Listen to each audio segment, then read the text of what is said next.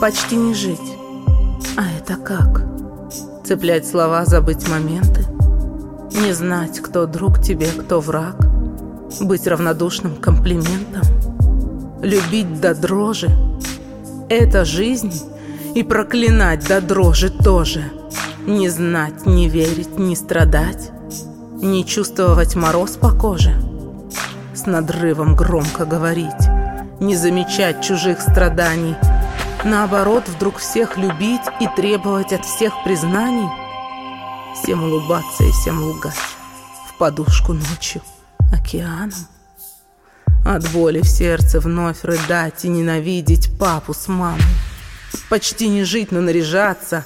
Пихать в себя не лучший корм. С собой опять не наслаждаться.